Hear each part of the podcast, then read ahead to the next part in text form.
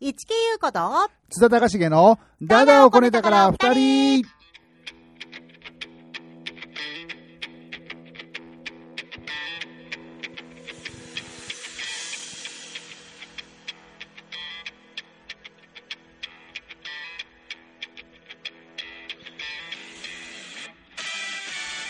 おーちょっと長か ったな。な前振り長かったけど、はーい。この曲は、えー WBC の時にですね、はいあのー番組によくかかってた、はいえーキルビルのテーマ曲ですね。ああ、キルビルの、私もなんか聞いたことある、ああんまり見てなかったんだけど、なんかそはうい野球的なものがやってる時によく聞いてたなと。そうそうそうそう既そう、視ね。感というか、貴重感がありますよはい、ね。あの、布袋さんのね、作詞作曲のねあ、あ、そうなんだ。はい、この曲なんですけど、へえ。えーななバトルなんとかっていう曲なんですあけあど、まあ、とりあえずまね、あまあそのあれなんでしょ、はい野球勝ったんでしょ、そう、えーこういう言い方するとね、好きな人嫌がるだろうなと思って、侍ジャパン世界一おめでとうございます。。おめでとうございますす。イエーイ。はい、まあね、あの見てた見てました。あ、うんその前に、えっと、はいこの番組はあでそすうでねした、そうでしたえーっとですね、ガレージ女優市木優子と、はいえー昭和の父に憧れる俳優津田隆重昭和の父ってな誰んかね、そういうの、そういうの、あのプロフィールに書いてあるなと思っあて、そうなんそだれを今思い昭和のお父さん的な存厳在格に。な父親に憧れつつもみたいな、あなるほどねそういうはいはい番組をしております、っていう津田隆重ですよろしくお願いしますが2人で、まあ、だらだらと生産性もなく あの事務所の先輩後輩がだらだらと喋っている番組でございますけれども、はいなんか久しぶりな気がするよね。そうですねちょっとすあのーまあまた後で話しますけど、うんちょっとねあのーなかなか高重さんがちょっとね長野旅に出てました んでねそうちょっと会う会うタイミングというかねそのそうですね収録する時間がなかったんではねいはい、まあまあちょっ久と々で久々になりましたまあ、けど、久々でも誰が聞いてるかは知らないんですけどそうですねまあね、でもさその今の話の流れでいくはと、いはいはいこの WBC, WBC ワールド・ベースボール・クラシック、はいうん、私もその略は知ってるんだけど、はいまあ、私ってあの運動音痴なわけですよ、まあ、はいやるのも音痴ですけど、はあいのはいね、あの要するにそのスポーツ音痴なわけですよね、はいはいはいだけどまあまあ情報入ってきて、はいなんか勝ったんでしょそう世界一になりましたはいはいは い、はいだからこう断片的にさ入ってくるわけよ、はいで結構周りの人とかこうう、にわにわかファンとかさいるわけさ、まあまあまあでにわかファンっていのうのは全然いいと思うのよね、はいいいとな思います何事も素晴らしいことだと思うんですよ、はいまあはいそうそのにわかファンを作る野球がすごいなと思うんだけど、ははいあのーその人たちはさ、私がほらどっちか分かんないわけ、ガチ勢か、うんあんまり興味な興味ないっていうか、あんまりうん無知勢、ガチ勢か無知勢か知らなはいいわけはいです、はいであのーで私はまあ無知勢なわけなんですけど、はいだからちょっとさなんか野球の話とかになるとさ、うんああ、なんかすごいらしいですねみたいな感じで、私もこう、なんかこう、そつなくさ、まあまあそうですね。それは世間話としてね。そうう合わせるとんそうであのね結果もねみたいなことを言,、うん言ってパパクッと口を閉じるわけよ向こうはねうんだから多分私がガチ勢だったらば結果を聞きたくないだろうなと見てなかったからああ。と思うんだけけどあ大丈夫です大丈夫ですみたいな感じうで、んあ勝ちましたみたいな感じで、うんあすごいですねって話をしてたんだけどど。うんすごい気になったのがほうなんかみんながねこうツイッターとかはああとまあニュースあのニュースサイトとかのさ、まあ、はいコメント欄とかさ、はいまあ、あのなんとなくこう別に見るでもなく目に入るとさはい。漫画みたいな展開だったとみんな口を揃えて言うわけよああはいそのはその漫画みたいっていうのは、いはい。その普通ね、はいあのー私の知り合いで全然漫画とか普段ね読まないし、はいその漫画とかアニメに興味ない人がはい漫画のようだったっていう、はい。その WBC の展開何が漫画だったのかっていうのをこの全くわ からない私に教えてほしいっていうああまあ特に準決勝なんですけど、はいはいあの野球って。まあ、球界あの表裏っていうのがあって、うんで裏に最後はあの9回の裏っていうのは最終回なんですけど、9回の裏に相手の得点の上に行くと、まあ、サヨナラ勝ちってそれでゲームが終了するわけなんですね。もう負けるかな負けるかな負けるかなと思ったところでそうそうそうそうけまあ、逆転ってことですかそうそうそううんであの最そその時は日本が負けてまして、はいで9回裏になりまして、うんでそこであの、まあ、今回大人気の大谷君っていう大谷君ピッチャーピピッチャーもやったりバッターもやったりする、今はこの彼が二刀流という言葉を今流行らせてるはあはあ人なんですけど、まあ、その人がえ待って二刀流というのは右でも左でも打てる違っていこまとす、えー、と すごい全員して、食い気味に来た。右右右でも左でも違います、みたいな。はいはい。ピッチャーもやるし、うんバッターもやる。あー、なるほど。普段、普通の人はどっちかが得意なんだ。どっちそかうがそうそう専門分野なんだあのそれこそ、まあ、また細かくなりますけど、はいパ・リーグだとピッチャーだけやる人がいるんですよ、うん打たないんです、おーその打つ打つ打順の時には違う打つだけの人が出てきたりするんですね。おーまあ、セ・リーグの場合はあのピッチャーが打ったりもするんですけおど、ーまあ、それぐらいなんかこうはっきり分かれてるところなんですねあー投げ屋さん、打つ屋さんみたいな感じでそすね。れなのに彼はあの、まあ、高校野球ならあるんですけど、うんプロ野球なのにピッチャーで一番打者とかっていうその本当に打つ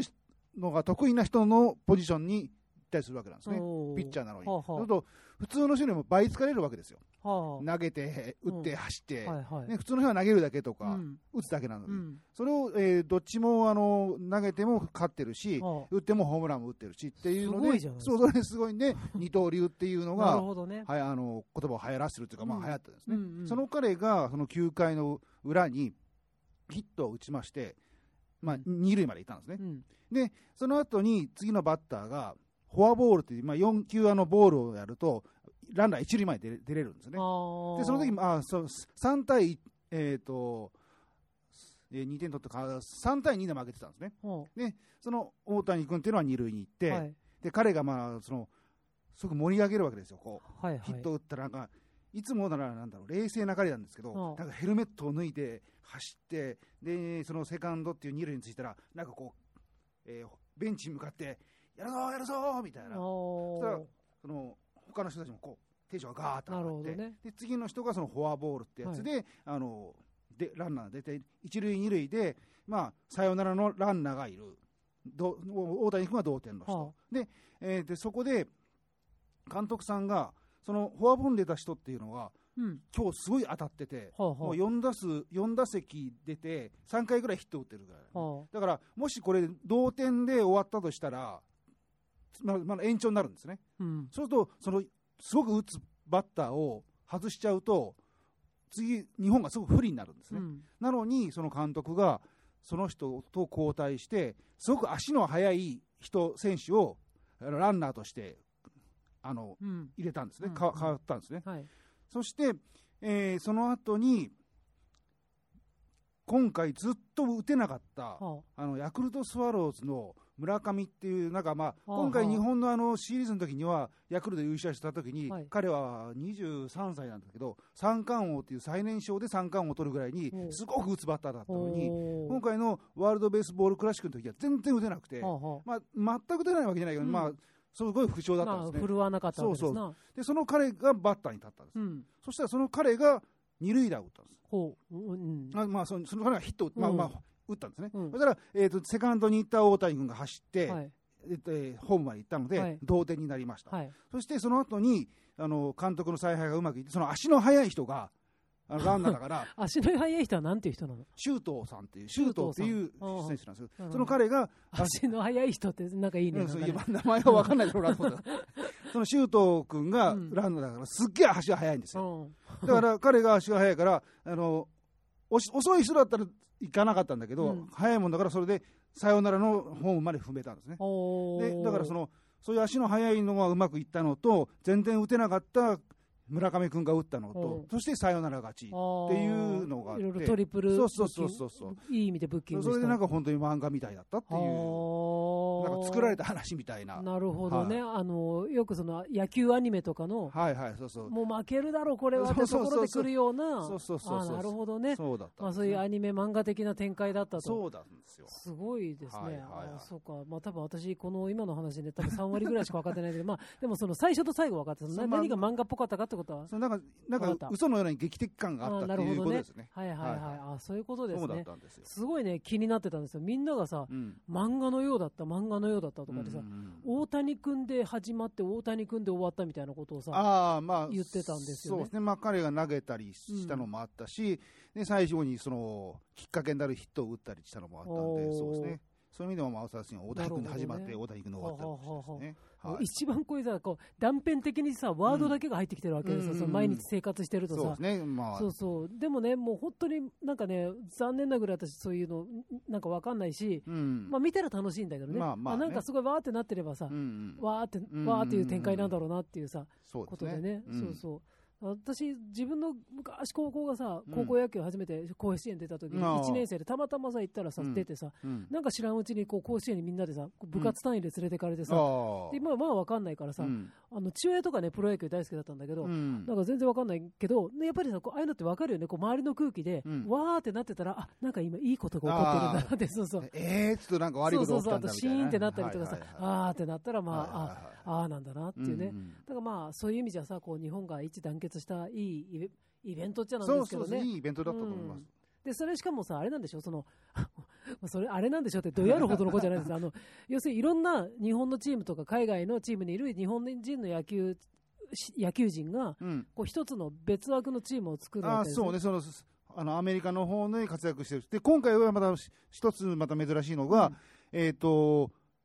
日本語ほとんど喋れない、まあ、日系人なんですけど、おお母さんが日本人で、お父さんがアメリカ人っはい、ていうハーフの子が、うんえーうんアメリカの大リーグにいるんですけど、はあその子は今回日本人として侍ジャパンに入ったんですほうね、ほうほうまあ、それもなんか話題になったしほうでその彼も活躍ぬぬぬあヌートバーっていうんヌですさんはうん彼も活躍したしあーそうなんだそうそうそうなるほどねでもさそれがさえあれだよね多分私はさその全くね前提いるし分からないけどうんそれがそのその時だけのチームっていうのがまたさちょっと燃えるまあまあそうなんじでゃすなねいなんかさ、うんオールスターキャストみたいな感じでしょそう要そうするそうにそさうそうそうそうなんかこうちょっと同人誌みたいな感じじゃない なんかもう燃えるみたいな感じじゃないですかね。うんでその後もねこれ、まあ、終わったんで、うんみんなか散々午後自分たちのチームになって、うん今度は敵同士だったりするなるほどねわけじゃないですかそれまたキュンとしますね。そうですねもなんかそうそうそうキャプテン翼の頃からなんかそんなノリの話はね、ああそうこうねいろいろありますけどね。ドリームチームみたいなそうねそうねそうそうそうそうそうそうそう。いつもね、こう、たあの、普通にチームごとで戦ってると、うん、うん、こう、バチバチってなってるやつそうそうそうそうが、あのー、なんかこう、その時だけ助け合ったりとああか、そうそうそうそうそうそうキューンみたいなそうね。そうそううん。てか、汗すごいですね、今日ねなん。か暑いよね、今日なん暑いかん。ですよねもう蒸し暑いエアコンちゃんと調節して始めればよかったですごめん、あの、高重さんがさ、さっき、あの、着てる、今日着てる、うんあのが、なんだっけ、銀河鉄道999の、あなんかはい 3D っぽい、3D, 3D じゃない、間違った、あの 3D、 3- 3D ガンダムじゃない、あの、要するになんかあの、ほら、あれですよ、三等身、二等身か。はいはいなんか可愛いキャャラクターなんだけど、公式の T シャツなんでしょそれさっき公聞いて式るの T シャツで、まあ、多分後ろのを見ると、うん東映って書いてあると思うんで、あー東映アニメーションがはいはい。正式に作ってあるーじゃあやつだちょっとね、こう、デフォルメされた可愛い鉄郎とメーテルがいいんだけどさ、私、一番何びっくりしたってさ、メーテルの綴りってそうなんだね。ま、マエテルって書くんだね。そう だね。それは鉄郎は TETSURO で鉄郎なんだけど、そうね。メーテルはね、マエテル、M-I-M-A-E-T-E-L ですね。そうですね。マエテル、そうですうね。ん、だということがね。たまたまね、松本零士さんがこの前お亡くなりになって。ああ、そういえばそううですなこ。のオマージュみたいになっちゃいはまいしたけど。。はい、そうですす。あ、確かに。それもね、うん、もうオマージュの高重って言われてますいかやいらね。や、どういうこと まあそんな感じで、あの、漫画っていう理由がなんとなく分かったんで、よああ、はい。かったですね。そうですね。そして漫画の話だったしね。漫画の話になったしね。流れ良かったのかな。うんよかったのかうんな。あ、の、な、えの、なんとかの良きところでみたいな感じはいでね。はいはいはいはい。で、まあ、高重さんどうですか、最近。ああ、急に。 唐突に急にだな。えっ、とですね、うんえっ、と実はですね、えっ、とこの今月の初め、まあ、この、この収録がな、ね、今月末になってたんですけど、はい。あの、初めの頃入院してましてですね、おー、らしいですね。えっ、と、知ってる人は知ってると思うんですけど、はい。二郎というね、はいえーなんか、太郎の次の 津田二郎。 人の名前みたいですけど、 そそんな可愛いものではなくて、まあ、要はあの、イボジとかねあー、切れジとか、はいではい、二郎って、まあ、まあ肛門あたりのあの病気なんですはけいど、はい。まあ、それになりましてですね、えでそれの手術のために入院しまして、うんおで、まあ、入院したら、まあ、もちろん、あのきいろいろ切りますんえで、うん。ね、それが完治するまではね、なんかいろいろこう、生活もこう、おとなしくしてないといけはないんいで、はいはい。まあ、その、おおとなしくする期間があったので、まうあ、んここまで伸びたと。なるでほ、どね。まあ、その、まあ、晴れ、晴れて、うん、まうあ、んそういう、おとなしくする期間が終わったので、はい。えーこの度収録とする。晴れも引いて晴れてみたいな感じそうでですすかね。。ねはい。はい。収録するという、ね、ことになりましたなっるてほ感じなんでどねすけど。。えはーい入院生活どうだったんですかいやーね、初めもう何、10時に寝て、うん朝6時に起きるっていう生活はできる,、ね、できるんだろうかというふうに。普通はどうなの私割とその生活ウェルカムなんいや、だけど。 10時には寝れないですね。いつもは12時、1時とかにあ寝あ、そうか。て、で、まあまあ、朝はまあ仕事の内容にもよりますけど、まあ、8時とかうん7時とかに起きるわけです。うんうん、はい。 6時っていうのはないと思って、っなるほどてねいうのがあって、はいはで、いその辺は不安なんですけど、まあ結果、やっぱり手術すれば切るっていうことですし、うんまあ怪我を、怪我じゃないですけど、うんっていうことでやっぱり体もまあ、弱る。弱るんでしょうねん寝れましたね。あなるほ全どね然、 全然寝れた。そうそう、全然寝れたので全然大丈夫だったです。いい休暇になったんじゃないですかね。そうですね。じゃあおかげでちょっと太りましたね。うん、あ、そはい。う。お酒飲めなかったのにね。お酒飲めなかったけど、ちゃちゃんと3食食いますからあそうねか。朝昼晩とね。はいはいはいおーなるほどね。で、あの、一応、その、そういう周りの、あれだったから、あの、初めね、入院する前うに、ん。全下湯、下湯のね、あのし食事だって書いてあるお粥おかゆの食事だって書いてあったんですけど、行ってみたらご飯普通にあの定食があるじゃないですか、うんその定食のご飯がおかゆになっただけであとは普通なんですねここれ意味あんのかと思 ってなるほどね。まあ、消化がいいんいじゃないいんですけどでもも他のものは、他ね、のものも普通にさかさわらのなんか味噌焼きだったりとかなんかするから、美味しかったで美味しかったんですけど美味しかったけどあれこれでいいのかと思いながらね、あの別にその消化をたなんぞおかゆだけに全そうそう全消化を子供そうが任せ るそ感じうで他のものは普通にほうれん草のおひたしとかするから、はいはいはいあれこれでいいのかなと思いながら、うんまあまあもうね病院が出してくれるもんだから問題はないとまあ思でうもんで要すすけるどに内臓中内臓じゃないから、うんまあ、それはまあそうそうそうあなれんじですゃよない、うんあの大腸とかだと全部出さなきゃいけないんですけど、あの肛門のとこなんで、えっと、それこそ、えっと、そのなんだ一定期間うん出なければいいぐらいの、はいその周りの便だけ出すみたいはなあはあはあ干潮するんですね、はいまあ、薬でですけど、はいはいあんででそれで出すみたいな感じなんで、それで済むみたいなまあその数時間出なければ、うんまあ OK みたいな、うーん感じだったでねそのまあまあまあこれから皆さんもねそういうのになるかもしれないんでね、うんちょっとお伝えしておきますとねですねなんか一日日帰り入院でやる人もいるらしいんですけど、うんいや日帰り入院はよした方がいいと思いますっていどういううこのどういうことはでやっすかぱね切るとうん血が出るわけですね、はいで、えー、と今はまあいい薬があるから痛み止めがすごく効くんで、うん痛くはないんですようんうんでもずっとなんかね、そこから液体が出るんです、まああ、ー血というなるほどかね血の混じったような、そのはいはい体液のようなやつはいがはいずっと出るんで、これでね、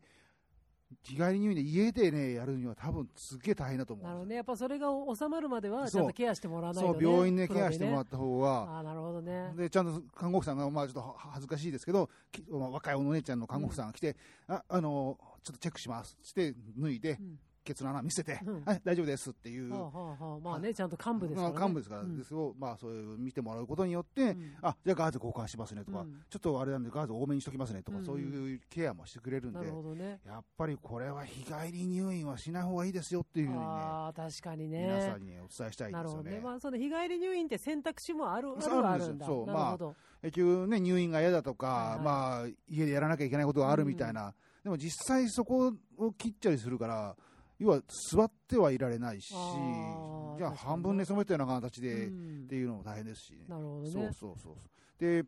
まあ僕の場合は浅井二郎だったのであれなんですけ どどんどん人の名前にしか聞 こえなくない浅井二郎ですか浅井さんと二郎さんはいはいあのなんでしょうえっとお尻の穴の横にもう一つ穴ができるみたいなことになるんですね、おーそれはあの大腸のちょのギリギリのところにあの菌が雑菌が入って、うんそいつがあの横穴式にあ古の墳か、 掘っていくんですうね、んでそこにまあから掘ってって貫通するとそこから今度は海が出てくるみたいな、はいはいでその貫通が僕の場合浅いんで、うんなんだろうモグラがあの土の上でこう土地面近くをあのも潜ってるあーとなほどねもっこりするじゃない,、はははああいう状態になったんですよあでそれができたもんだからでそこを、えー、とメスでその上から半分に切るみたいなそのもっこりした部分を上から半分に切ったらうんパカッと開くじゃないですかそれでおしまいなんですよーなそんかのうなんか生まれたりしないのそこからそこからだからう海を出したりです、子ね、供子供 とか 海という雑菌がうわっと出てくるだけですなるほどねでそれをこうお花みたいに開いたままの状態でであとは放置するとうんそれでもう治るらしいんですけど、へーだから今はその一応可能止めの塗り薬の塗ってるんですけどなんかそのお尻の穴の後ろになんか一輪の花が咲いてるみたいな感じなん ですよ春だしねそうそう春だからねお尻にも花そう咲きますよそれ花花に薬塗ってるみたいな 感じなんであの H2 なんちゃらみたいなねそそうそのうそう栄養剤をまいてるすみたいな感じにねそうそうそうそうああそうななんるほどねで病室の人とは仲良くなりましたかいやいやもう全別に然そんなもうもう喋らないですね、都会の人たちだからねそ そうねいやいや田舎の人たちはそんなに仲良くなるもんなのかなまあ 知らないいや、多分ね、あれ、1ヶ月とか入院するような人たちあーはそうだね、なんかあるだろうけど、やっぱりい4日、まあ、僕の前4泊あー5そっか日だったんで、5日こういう間シャーってなってるのガーデンってあー仕な切っらてまれてす、るなってます。で、結構僕はは入った次の日に隣の人もいなくなったりし、で、また次の日にまた隣がいなくなってきて、うんどんどんどんどんどん人は入れ替わるんうでん、、はいはいそんなこう話をしてるっていう、なんか余裕はないというあーなるかほど、ね、仲良くなるとかそういうんじゃなくそてうそうまあ、とりあえずの仮のなんかね、うんうんこう居場所みたいな感そじうだそようねそうまあそうそう。要するにあのカプセルホテルにいる人人たちみたいなもんですわね、うん、でもだからまあカプセルホテルよりはもうなんだ布一枚だから、うんいびきから何から全部聞こえてくるから、そうなのねまあちょっとそういう意味ではまあ環境的にはねまああんまりねよくはないいですけどねい感じじゃないけど、はいはいまあねもうなんだかんだ高重さん入院し慣れてるもんねしまあそうですまあ結局人生これで3回目の入院でしたから、うんなんかこうね年取るとたたびになんか入院が増えてきてるから、ままあ、あそれはそうですよ。ねうん経験値が増えたということねでそ。うだからね、私なんかもなんかさ、こう、うんなんか急に来た時にさ、なんかこう、うん免疫ついてないとさ、うん、あなんか怖いなとか思っちゃうよそうね。ね、そうそでうも生地ほら、ホラー漫画とかさ、うん、しょっちゅう読んでる とさ、病院とかもう、もう怖くて無理とかさ、そうね。なるじゃないですか。まあ、確かにあの夜中の病院、まあ、トイレ行くために行くと、うんまあ、一応ね、今はまあ人もいますけど、うんあれですけど、まあ、そういう想像しちゃいますよねま。あね、なんか怖いよね。トイレのドアを開けると、なんか、はあって出てくるんじゃないかみた いなね。まあね、そうそまあ、そんな感じう。で、そんな感じで。えー津田次郎の入院日 記。はい ああ、なるほど。まあでもよかったね、無事にね。まあそうそうそねうそうそんな本当言ったら、明日は我が身だからね、そんな、そうそうなんですそうよ。ちょっと気をつあのけ、特に何だを気をつけたらいいのだあまあ、特に男性で、うんあのちょっとあのお通じが柔らかめの人はうん確率高いらしいんで、なるほどね。あのそういう方はあのお気をつけくだあさーい。わかりました。はい、あのお食事中に失礼いたしましたあそうが、でですねもあの、はい本当大事なね、大事ことななんで健ね。康の話なんで、はい、健康の、夜と触ると不健康話 なんでね、たまには健康の話をということで、そうですね。えーお話しさせていたわかりましたお話伺いました。はーいはい以上です。以上ですか。というわけでですね、じゃあ今度はね、はいはい。あのゆうこりんの、はいはい今日は今週はゆうこりんのこれいいよってことでああすーねはいはいはいはいなんでしょう。まあこれいいよっていうほど、うん目新しくもないんだけど、うんあれよあのビュンってさっきスタジオになぜかそこにあったんだけどさ、引っ張るさうん。みじん切り調理器あああれ持ってる高重さん。いやあれはもっとねあのものはわかりますけど、はいはいはいはい。あれね、あの最近、ミュンって引っ張って、うんシャーって中でくるくるくるって歯が回うっんうんうて、っんていうのをさ、なんかさ、気になってて、うんで私ね、何が嫌いって、料理は嫌いじゃないんですよ、うん上手じゃないけど嫌いじゃないんだけど、うん何が苦手とか面倒と思うかって、生姜とニンニクのみじん切りなわけよ、ああ玉ねぎとかうん人参とかだと、逆にこう、まあ、まやりやすいっまあていう大か、きいしね。そうそう、はい大はきいいはいし、はいなんだけど、にんにんにくたあのにた、えーなんだっけ、にんにく生姜の。はい。みじん切りがとにかくさこうなんつうかね手応えもなくどどど う何をもってみじん切りかみたいなとこもあるし生姜は結構でも手応えないですよまあねあるけあどあスライスにしてあこあう四つ切りにするみたいなのあるんだけどいやこれどうにかなんねえかなと前から昔からね思っててたんですたけどあの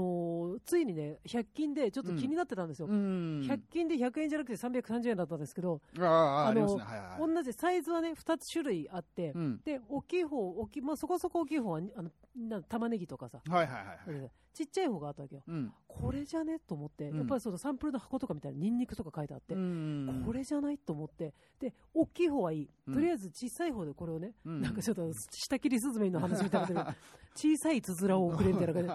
なんか、で、まあ、買ってって、うんまあ、まあね、言ったらね、お金は大事だけど330円だし、 まあまあまあまあね、お試ししで失敗したら失敗したらまあしょうがないや。誰にも言わずこっそりね、うんまあなかったことにしようとかはいはいはい思ってる、 プライド高い人みた いな。で、とりあえずそのうち帰って、うんまあニンニクをね、うんまあその日、その夕飯のね、ためにうね、やってみたわけですよ。うんこうなんかこうゴムっぽいシャキン、シャキンってうんうんうんこううん引っ張ってはさ、ち戻されるみたいな、ちょっと気持ちよくてさ、あで、なんか調子乗ってったらさ、すごい見事なみじん切りになって、あで、それでよ、まあ次の回はさ、うん生姜も合わせてさ、うんすごいみ見事なみじん切りになったほの。うほうほうほうほうで、また、あれもしかしてと思って、玉ねぎもさ、半分ぐらい、あ玉あねちっぎちゃこめのにしてね半分をね、うん半分を3つぐらいに、うん3等分ぐらいに切って、うんまあ適当に入るだけやったら、う玉ねぎもできたのね。うんだからうんうんこれってすごいと思ったわけよ、なんかね。ううんで意外にこれ使ってない人多いんじゃないかなってね。うんうんうん言うっんて私はちょっとツイッターで上げてみたら、私、自分もこう手に入れてみるって人が結構いたんで、あ、意外に使ってる人少ないんだなと思って、あーあれちょっとバカにしてる人、バカにしてるとか、バカにバカにしてるはいないと思うすけどるとかしないとかの話じゃないんだけど、あれね、絶対使った方がいい。あのあー特にあれさ、ミートソースとか作るとき、玉ねぎさ、みじん切りとかさ、あーはいはいはいはいあじゃあだから玉ねぎとかだともう一つ大きいの欲しいけど、そこはもう自分の手でやって、それでニンニ ク生姜をやるにはね、一番小さいサイズ。もあうめちゃめちゃ便利。ーはいはいでしかもね、結構もう買って1ヶ月ぐらい経つんだけどね、うんまあ、ちょっとせん洗濯で洗い物がね、うんあの中の刃物、刃のところだけ気をつけて洗って、あーそこだけちょっと別に置いといて、はいはいあとはジャバジャバ洗うんだけど、はいはいはいはいそれぐらいでね、うんまあ、何のストレスもなくですね、みじん切りがたくさん、うんできてしまうってですねうんこれ素晴らしいものを見つけたわけですよ。なるほはどいなるほどはいはいはいぜひ使ってみてほしいそうなでと。すね。あのいろいろサイズあってね、値段もピンキリだと思うんですけど、あのーこれはね、一番小さいサイズを私は、感動のために一番大きい小さいサイズをおすす三め百。三十円。 330円。あの、大きい方も330円だと100均だとね。あ。あ僕らもそうそうそう。だけど、値段一あ緒なの、んだニンニクと生姜がね、をぜひ試していただきたいということでうんうんうん。多分きっともうちょっと大きくなると、うんニンニク生姜だとね、なんかこう余っちゃう気がするんだよね。こうそこまで行き着かない気がする。ああ、なるほどね。 何は逆逆に転がり、転がっちゃ、そうそ中でそ転がっちゃうみたいな感じ。そうそう、歯に引っかからなはいいで、はいはいはいあの玉ねぎとかだったらいいんだけど、はいだはいかはいらね、あのニンニク生姜をぜひね、一度体験してほしいなとうーんいうところで、ゆうかのこれい いなのコーナーでございましわた。かりました。あ、はい。というわけで、まあ、なかなかいい時間ですねな。かなかいい時間ですかうん。はいはい。今日はなんか話題多かったね。まあちょっと私の病気話と、そのワールドベースボールクラシックの話は長うんそうかちょっと長かったんででもね。ね、いいなと思うよ、ぶっちゃけそれ、うんあの野球とかをさうん、楽しめる。まあまっていうあさね、そうねこ。れね、なんかね、私がなんかさ、じゃあ楽しめようと思ったら、うん見なよとかさ、思う人絶対いると思うんだけど、うんあのね、こう、なんだろうね、入ってこない人っているんだよ、本当になんかそまあのまあまあ、そそううそうそうそうそうだ。けどでも感動一緒に見たりねオリンピックとかもそんなにさ、運動音痴だからオリンピックとかあんま見ないけど、うん見たらやっぱ感動するわけですよ、うんなんか見たらいいんだろうけどそそうねれに時間を費やしてないっていう、うんまあ、そこは怠慢なのかもしれないけど、まあ他に興味があれまばあね。ねそうそうなんだけど、うんでも、きっときっと素晴らしいんだと、皆皆さんの話だけでも今回お腹いっぱいだなと 思ってお腹いっぱいなのかよって感じだけど、 それは。あそうだね言い方ね 言い方。まあそんな感じですけども、まあこれからもだからあれ見てねやっぱ日本すごいなって言って、うんやっぱ野球これからなんか日本の野球も見ようかななんて言ってる人たちも結構ねあとまあにわかファンで子供たちが、うんあの僕たちもこの野球少年たちが、うん侍ジャパン目指すって言ってる子がたちが増えたりとかすそうるそらうしいんそうですそう、よねこ。の間ニュースでさ、そのうん子供野球チームってあるじゃん。うんあれに野球をやったことない子たちも、うんワールドベースボールクラシックを見て、うんあのこうな一日体験、うん入団みたいなのをしてそうそうそうそうなんかね、し私服の子がなんかそうそうそうヒヒットとか打ってうんうてんよかったとか言ってて、そのヒットがおばちゃんには分からないけどと思いながら、まあそうそうまあそういうねテレビで普及するやると、まあまあカーリングとかもそうですけど、うん今まであの競技人口が少なかったものが増えるそうと、だねやっぱりそのもの自体が盛り上がるんでね、うんまあそういういろんな盛り上がっていいんじゃないかなとはまあ思ね、いなんまかす。そういう起爆剤にね、うんそうなそうそっうていいんじゃないかなって、カーリングとか絶対さ、あの小学校の掃除の時間とかさ、話してたと思うもんね。ただね、まあ、東京とかね、あのー西の方じゃ暖かいから、なかなかカーリング難しいでしょうけど、まあそうでしょう ね。まあでもそういうのにね、こう影響を受けて、やっぱそういうのが活性化していくっていうのは健全ですよ。そういいと思いますね。ね、スポーツっていうのはいつの時代も変わらないですからね、うんうんうん、アナログで。そいいねうそうそうそうそうっなんてですところでですね、はい、えーまあそんな感じではいもはういそろそろ3月も終わりますけども、はい、お花見もうね、もはういちょっとぶっちゃけ今週でもう終わるね、もう雨も降ってるしね。ああ、そうですね、うん桜もどんどん咲きましたもんね。そうそうそうはいはいはいえーまあ、というわけでですね、お相手は最近花見ばかりしているお花見ジプシークイーン一木優子と、えー、津田隆重でした、えーではでは今日はですね、今日の曲はですね、、えー、ザ・ストリート・スライダースっていうんですけど、はいえっ、と、27年ぶりに再結成をするということあで、なはい、えー、5月に武道館ライブがあるということで、えー、一応流してみたいと思います。はい、曲は、えー、イージーアクションという曲です。ははいい。ではではでは。ではではまた来週せーの来週ですよ来月ですね来月だごめん、えー来月せーのでおやすみなさいませ。